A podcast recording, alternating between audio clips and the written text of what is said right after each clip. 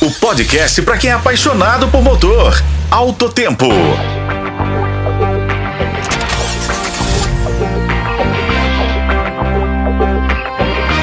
Bem-vindos ao Alto Tempo, seu podcast de notícias automotivas. Hoje trazemos as últimas atualizações sobre a nova norma de segurança para veículos do Brasil. Desde o primeiro dia de 2024, passou a valer uma nova norma do Conselho Nacional de Trânsito, que aumenta o nível de segurança dos carros novos à venda no Brasil, seja nacionais ou importados. Além do controle eletrônico de estabilidade, uso de urnas de LED ou não, escalerta automático em frenagem brusca e aviso de não afivelamento dos cintos de segurança são agora obrigatórios em todos os veículos zero quilômetro vendidos do país. Esses novos itens já deviam ser de série série nos carros novos desde 2021. Porém, o governo federal aumentou os prazos em cerca de três anos devido à pandemia da Covid-19. Outra adição importante é a obrigatoriedade dos testes de impacto lateral e dos repetidores de seta nos retrovisores externos ou nos paralamas dos veículos. Mas atenção, os carros zero quilômetros fabricados até o fim de 2023 não estão sujeitos à nova regra. Apesar dos modelos da linha 2024 já estarem à venda, alguns, como o Renault Stepway além dos Fiat Cronos, Argo e Mob, ainda não tem o controle eletrônico de estabilidade de série, por exemplo. Para ônibus, caminhões e vans, a adequação à obrigatoriedade do controle de estabilidade